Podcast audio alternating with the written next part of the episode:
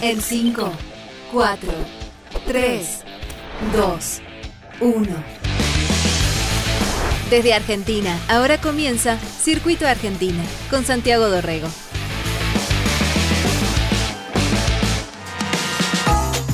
Bienvenidos a la primera emisión de Circuito Argentina. Soy Santiago Dorrego en directo desde Buenos Aires y te invito a interconectarte a este circuito. Todas las semanas vamos a repasar novedades, vamos a pensar nuevas costumbres, nuevos dispositivos, nuevas herramientas y vamos a charlar con gente que nos ayude a descifrar el futuro que ya está entre nosotros. Todo el continente conectado a este circuito Argentina a través de TX Plus. Hoy es miércoles primero de marzo y para arrancar, te invito a pensar en tus posesiones, en las virtuales y también en las analógicas, en las reales. Los objetos que tenés te definen, hablan de vos y dicen quién sos. Esas zapatillas gastadas de una manera especial, ese auto que tiene un raspón o un bollo en un lugar particular. Cuando éramos chicos, todos tuvimos un juguete especial que llevábamos al colegio o que llevábamos a las vacaciones, a todas partes. Hasta hace muy poco yo tengo en mi casa y tenía una biblioteca gigante en donde varios de los estantes estaban llenos de libros y de compacts, de CDs y luego de DVDs y luego de Blu-rays, pero claro, en los últimos tiempos mi colección de música y mi colección de películas dejó de ser física, pasó a ser virtual. ¿Tiene sentido guardar las películas en Blu-ray cuando las puedo ver en las plataformas que pago todos los meses? Entonces desocupé ese estante de películas de música y lo ocupé con libros porque esos me niego a regalarlos a todos. Cuando éramos adolescentes, no sé si se acuerdan, pero íbamos a la casa de una novia o de un amigo y, mirábamos de reojo la colección de libros y tratábamos de adivinar qué tipo de personas eran por los libros o por los compacts, ¿no? Lo mismo pasaba con los cassettes de música, con los cassettes en VHS. Pero ahora es lo mismo una playlist por ejemplo, de Spotify, te define, habla de vos? Yo diría que sí, pero ¿qué pasa con las playlists automáticas? ¿La inteligencia artificial también está definiendo quién sos vos? No sé qué le pasará a los centennials, pero yo tengo que superar eh, un poco de ansiedad a la falta de un objeto físico. Ansiedad por la virtualidad. Me pasó cuando empecé a trabajar en televisión, por ejemplo. Yo venía de trabajar en gráfica, trabajé casi 10 años en diarios y en revistas, y yo estaba muy acostumbrado a guardar cada una de mis notas, ¿no? Las revistas en las que salía una nota mía, un reportaje mío, las guardaba, mi mamá las compraba, se las guardaba también, y de pronto pasé a la televisión y ya no podía ir a un kiosco de revistas a comprar la revista donde salió la nota en la que yo trabajé. El programa pronto salía al aire y ¡Uf! se hacía aire. Y salvo que alguien me lo grabara en VHS, ya era aire, se fumaba en el aire. Y me di cuenta que me daba ansiedad la falta del objeto físico que además era el fruto de mi trabajo.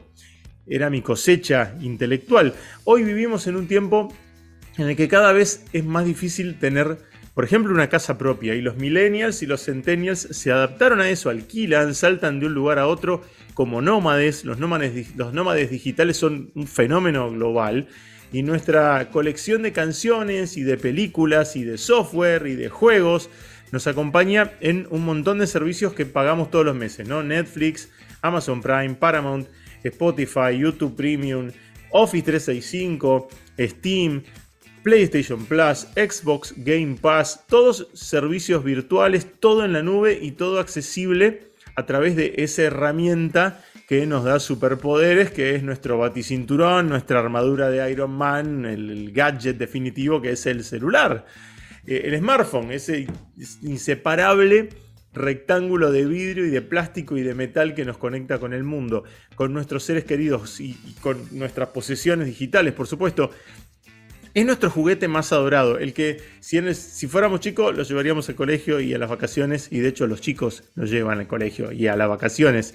Es nuestra posesión más importante el smartphone. Pero ¿qué pasaría si tampoco fuéramos dueños de nuestro smartphone? Porque resulta que hay muy fuertes rumores de que Apple quiere lanzar un sistema de leasing para el iPhone. O sea, una cuota mensual a cambio de un paquete de servicios digitales y, otras cosas, pero lo más importante, a cambio de acceder al último iPhone, al más nuevo, al más poderoso, a uno que sea la envidia de todos tus amigos. Estamos dispuestos a abandonar la última posesión física que nos queda a cambio de que ese celu sea nuevo todos los años. Apple está preocupado, por supuesto, porque la gente tarda más en cambiar el celu. Cada vez va tardando más y ya no sostienen el ritmo de venta y de reemplazo que tenían hace unos años. Porque, además, vamos a ser honestos, no hay mucha diferencia entre el iPhone 14, 13, 12 o entre el Samsung S23 o el S22. Es casi el mismo smartphone. Entonces, si se confirma este plan, Apple nos va a proponer pagar una cuota más.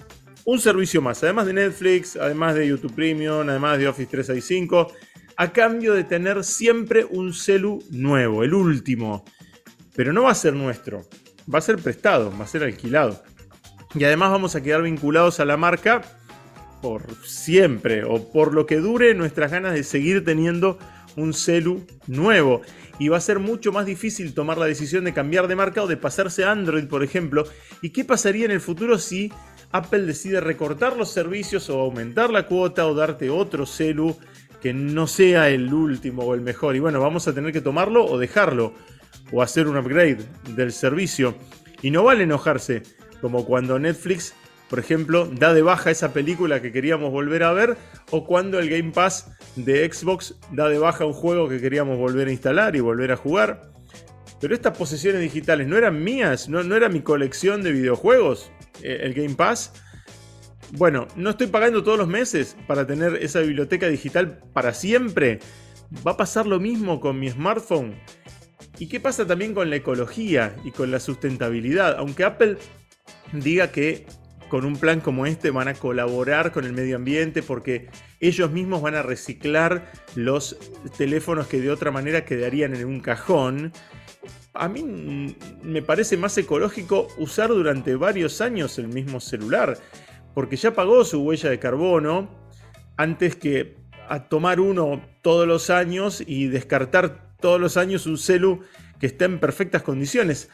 Apple por ahora no puso fecha para este plan, pero hay rumores muy, muy concretos y los principales informantes, que son estos que difunden las noticias que después terminan convirtiéndose en realidad, eh, dicen que lo van a hacer. Y no conocemos, por supuesto, la, la letra pequeña del servicio, pero sabemos que Apple tiene la voluntad de hacerlo. Y ustedes saben que cuando Apple quiere imponer algo, todas las demás marcas vienen atrás o también intentan anticiparse. ¿Estamos listos para abandonar todas nuestras posesiones y que todo sea temporal, que todo sea alquilado, que todo esté en la nube, que todo esté en el metaverso? Te dejo estas preguntas y te invito a pensar el futuro.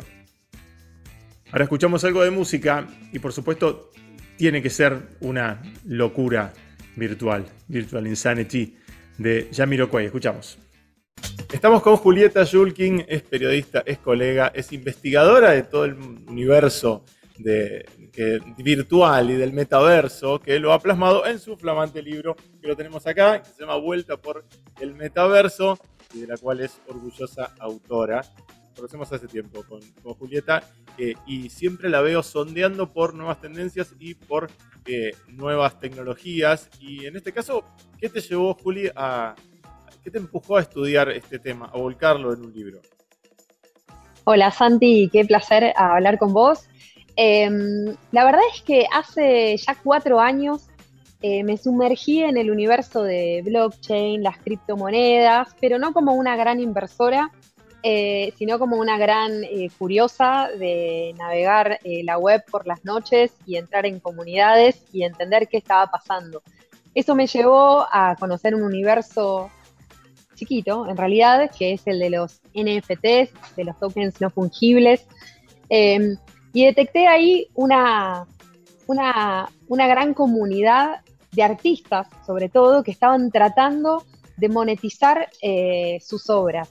Eh, eso después me llevó a, conocer el, el, metaverso, que un poco viene, surge porque hay muchos desarrolladores de la Web3 eh, así se llama esta nueva ola, a esta nueva eh, Internet que se está generando y que dicen que es descentralizada. Eso me llevó a, conocer el, metaverso, que todos en realidad lo conocimos por, por Meta, ¿no? Cuando Facebook cambia su nombre a Meta, aparece el metaverso. Zuckerberg dice, bueno, ahora nos llamamos así, ¿no? Con un plan súper ambicioso, nos vendieron el metaverso eh, como realidad virtual, entonces empezamos a preguntarnos, bueno, pero entonces es posible que en 2030 tengamos gafas de realidad virtual y que eso sea como una especie de, nuevo celular. Bueno, en realidad todos estos temas, que son la gran vanguardia de Internet, eh, me generaron eh, muchas preguntas y, como divulgadora de, las nuevas tecnologías, capté que había mucha confusión alrededor. Entonces eso fue lo que, le, digamos, fue como toda la génesis de este libro de vuelta por el metaverso que recorre precisamente estos temas. Eh, digamos, nos invita a plantearnos nuestra historia en Internet, digamos, de, dónde venimos, cuál es la historia de, la red y entender cuáles son las vanguardias, que son los NFTs, que son las criptomonedas eh, y que son los videojuegos que para muchas generaciones no es algo nuevo, para vos tampoco. Eh, y digo, alguna vez alguien me dijo, el metaverso es el videojuego definitivo. Y, en realidad, si, si una plataforma eh, muy inmersiva, donde podés jugar, pero sobre todo podés socializar, te permite tener un nuevo tipo de, inmersión en esa virtualidad, podría llamarse metaverso. Aunque ahora todavía los metaversos son como múltiples, ¿no? No, no hay una unificación. Vos hablas de eso en el libro, de que no hay una plataforma única y que lo que sí hay es una pelea para ver qué se impone o la búsqueda, si querés, de algo que los, que los una a todos, ¿no? Sí, eh, eh, bueno, las tecnológicas, vos sabés, hablan mucho de interoperabilidad, es una palabra que les encanta eh, a todas, como tal vez como una gran utopía, porque digamos, tampoco existe mucha interoperabilidad entre las herramientas que usamos hoy en, en la web 2.0. Eh, pero bueno, está esta, este objetivo de que en algún momento podamos pasar de un metaverso al otro. Y a su vez hay mucha confusión de cuáles son los metaversos. Según Accenture, el año pasado, en 2022, había 33 metaversos. Eh, especialistas de, estos mundos de realidad virtual dicen, bueno, finalmente van a quedar cinco metaversos. Mm. Y para darles un ejemplo y, no llamar a, más confusión, digamos, entre, entre estos metaversos podemos encontrar a Fortnite, a Roblox, nosotros también hemos hablado de esto, como que es el, gran metaverso que engloba, que tiene muchos de los condimentos que tiene que tener un metaverso, que es interacción social, eh, que sea un espacio realmente eh, inmersivo y que casi no te des cuenta dónde estás, me parece, ¿no? Que haya como una especie de fluir virtual que, que no, no te preguntes qué estás haciendo, que es un poco lo que pasa hoy cuando estamos en las redes sociales. y los chicos tampoco se, preocupan, sobre todo las generaciones eh, más, más jóvenes y centennials, ¿no? Para abajo, tampoco se preguntan mucho esta historia con la que, de hecho, yo arranqué el programa hoy, que es el tema de la posesión digital y la posesión real, ¿no? Cuando mi hijo más chico me dice, necesito Robux para comprarme un ítem virtual, y es un sombrero para su eh, avatar, ¿Para, qué lo, vas a usar? Nada, para nada. Este, para mandar una parte y ir caminando con, esa, con ese aspecto nuevo por, por Roblox. Eh, tampoco se preocupan bien dónde está guardado eso, si es real o si es ficticio, cuánto vale, cuánto tiene que valer algo real o cuánto tiene que valer algo virtual. No, como que no entra en esa discusión. Y, se habla, hay un concepto que es el digital, ¿no? Como la combinación de lo, de lo físico y lo digital. O sea, y, también el, dilema de, bueno, si lo virtual es real, o sea, bueno, si, digamos, si sacamos afuera la, ficción, o sea, toda nuestra vida que en, Internet es parte de, la realidad y me parece que es medio vieja escuela pensar, bueno, esto es real, esto es virtualidad. Eh, lo que decís eh, de tu hijo pasa en, en, las nuevas generaciones y te diría, debajo de 20 años, ¿eh?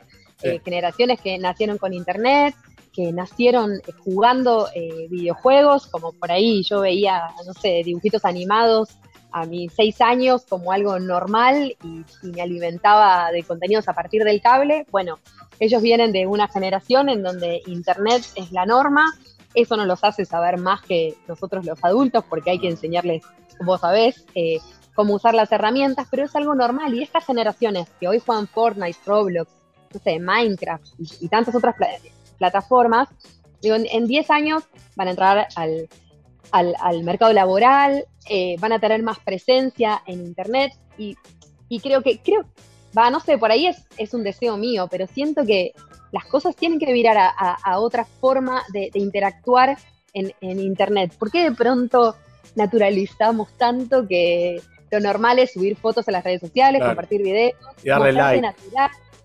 Sí, pero y, esto también, Santi, como mostrarnos naturales, ¿no? Como hacer que todo es espontáneo y como lo que veo yo en las redes sociales muchas veces, es como hay una naturalidad forzada, ¿no? Como me muestro verdadera y es como hay un tono de voz, viste que ciertos influencers, ciertos creadores de contenidos tienen como, como un como un tono de voz con el que cuentan las cosas también, ¿no? Hay como una manera de hacer ese contenido. Yo creo que el cambio generacional va a llevar indefectiblemente a una nueva forma de hacer contenidos, que si hoy pensamos este 2023, el gran año de la revolución de las máquinas, de inteligencia artificial generativa, digamos, ya hay un caminito, pasa que es muy temprano todavía, pero hay un caminito que se está marcando eh, respecto de cómo se componen los contenidos que vemos en Internet. O sea, no sé, ya la, norma tal vez en 2030, estoy haciendo futurología eh, barata y zapatos de goma, es que eh, por ahí no, tengamos que todo el tiempo mostrar eh, lo que hacemos, nuestra intimidad, y por ahí que, no sé, que interactuemos con avatares sea algo un poco más normal. Hoy hay mucha confusión, como, ah, bueno, tengo un avatar, es un metaverso o un videojuego. y además también la interfaz, ¿no? El casco es raro, qué sé yo, todo lo que, por lo menos en, las coberturas que hemos hecho vos y yo, siempre que tenés que ponerte, viste, el anteojo 3D, el casco, eh, viste, mediarlo con un, a través de un control que se pone en la mano, todo eso es barrera siempre. Sí, sí. Eh, no sé qué pensás vos. Eh, bueno, hoy las grandes empresas de tecnología se están bajando de algunos proyectos de, realidad virtual a, Meta no le está yendo bien con, su proyecto, no, lo veo realmente como algo masivo. Siento que, la Internet del futuro eh, va más por el lado de un cambio de, interfaces, de nuevas formas de interacción social, de, nuevas eh, formas de componer los contenidos, pero que seamos Ready Player One, como en nuestras casas, ah, con las gafas, y, no sé, como muy futuro Pero bueno, pero el, intercambio de, elementos virtuales eh, este, esta, compra-venta, eh, en donde también se enmarca todo el universo de NFT. Me parece que ya está, ¿no? Y está, y, está este, probado que, va a caminar, como también el principal uso, digamos, de, blockchain más difundido todo, que es una criptomoneda o Bitcoin, ¿no? Una, vos decías, empecé a incursionar en ahorrar en criptos, empecé a incursionar en comprar y vender. Mucha gente está haciendo eso. Y cuando vos ves que, qué sé yo, que Neymar se compra un monito NFT, y bueno, ya, ya es mainstream. No, no, no, no es una cosa de nicho. Sí, y, también uno se va enterando que, que a veces las noticias del 2021, por ejemplo, de compraron, eh, no sé, una, una roca la, la, imagen de una roca por millones de dólares convertidos en, en, Ether, como no se entendía bien. Pero sí creo que es como el año pasado eh, organizaron el, la primera conferencia de objetos digitales mm. en, Países Bajos, eh, la FBO, en donde estaba eh, Tim Berners-Lee, ¿no? el, padre de, de, la World Wide Web. Y recién se está empezando como a plantear el tema de de, los objetos digitales, de los activos digitales, de la relevancia que tiene, que tiene para, para las personas. Los NFT vienen a, plantear un, poco eso, ¿no? Y también generaron mucha confusión de por qué yo voy a comprar eh, una imagen que puedo descargar libremente en Internet, por qué quiero tener un certificado. Bueno, me parece que todas esas cosas hoy están en debate. Porque la hizo alguien, porque tiene autor, a diferencia de todo eso de inteligencia artificial que ya no tiene autor. Eh, claro. ¿No? Claro, con tantas imágenes y tantas cosas que vemos y cada vez vamos a ver más desarrollados por inteligencia artificial. Eh, Juli, ¿cuál es tu objeto real más preciado? ¿Tenés un objeto que sea el más preciado de tu vida que vos digas, este es el que vale más, el que tiene más, valor afectivo, más valor sentimental? Mi guitarra.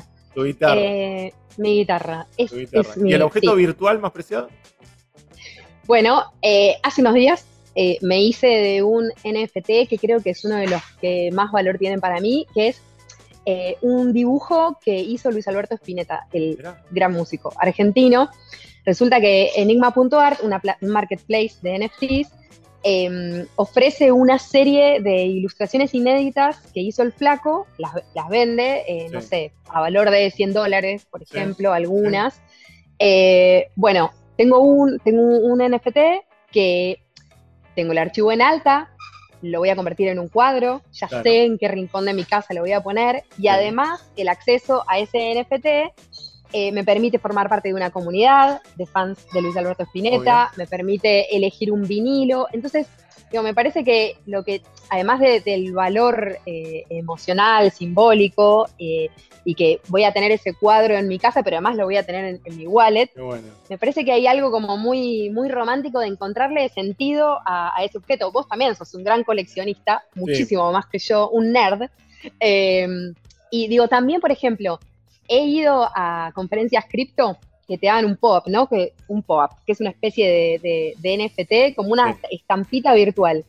Y el otro día las miraba como diciendo, ay, como me gusta tener estas estampitas acá, porque me es como cuando miras fotos, me recuerda que en 2019 estuve en tal lugar, eh, pero bueno, por ahí es que nos... Que, le vamos imprimiendo eh, valor a, a, cosas digitales, ¿no? Por supuesto que pueden traerlo porque eh, vienen de la mano de un músico que vos súper admirás como, como Spinetta eh, o, porque viene atada a algún, algún recuerdo, pero es, es ese paso, ¿no? De... Sí, y, las fotos, los videos, Santi, eh, ni hablar también. O sea, eso tienen que estar en un lugar, en una nube muy segura porque dentro de 15 años ver fotos de tus hijos bebés va a ser hermoso también más allá de tener la foto impresa. Claro que sí. Poli, es un placer siempre hablar con vos. Y un placer. Le decimos a toda la gente que acá está, vuelta por el metaverso, Editorial Galerna, el libro de Julieta Yukin para que puedan comprenderlo y sumergirse en este universo. Gracias por este rato. Gracias, gracias a vos. Y te voy a compartir algunas cosas que me parecen interesantes y que estuve viendo esta semana. Estuve probando y estoy probando una nueva aplicación que se llama Artifact. Eh, como artefacto, Artifact. La crearon y son nombres importantes. Kevin Systrom y Mike Krieger son los creadores de Instagram. Así que lo que ellos puedan crear te puedo asegurar que tenés que prestarle atención. Hasta ahora era por invitación, lo habían lanzado en enero, y era por invitación esta aplicación y tenías que poner un teléfono eh, celular o un teléfono de línea de los Estados Unidos, así que tenía bastantes limitantes, pero ahora lo abrieron y está completamente disponible para iOS y para eh, Android también. ¿De qué se trata? Es eh, eh, es una aplicación que te trae noticias. Y vos decís, pero ¿hace falta una nueva aplicación que te traiga noticias? Si ya las noticias me las acerca Facebook o me las acerca Google News. Bueno, está buena la aplicación realmente. Primero te pide tus intereses y después te va eh, acercando noticias. Pero la idea, eh, más adelante, todavía no lo terminan de desarrollar a esto, está solamente para algunos beta testers habilitado, es que vos puedas compartirlo con eh, tu comunidad y que puedas añadir a tus contactos para también hacerles saber que hay una noticia que te interesa o cuáles son las noticias que a tu comunidad le interesa, que a tus amigos le interesan y que te pueden interesar a vos también.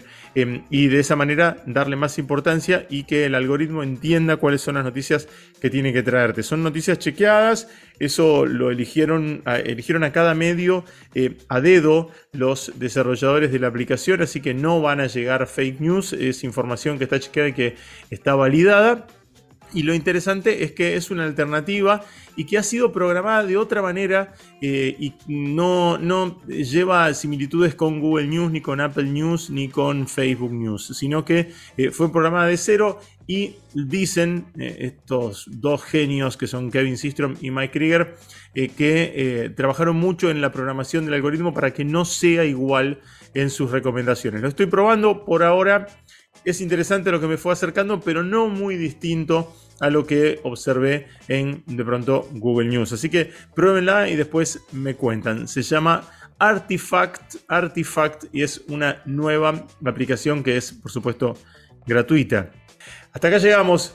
Si querés seguir conectado a este circuito y a esta conversación, puedes encontrar más noticias en texplus.com En Instagram me encontrás como Atilo, A-T-I-L-O, Atilo, soy en Instagram y todos los links a mis redes están en santiagodorego.com. Dorego, Dorego, con una R sola, mi apellido es separado, por eso es Santiago Dorego, santiagodorego.com, ahí están todos los links a mis redes. Chau, nos conectamos nuevamente el miércoles que viene.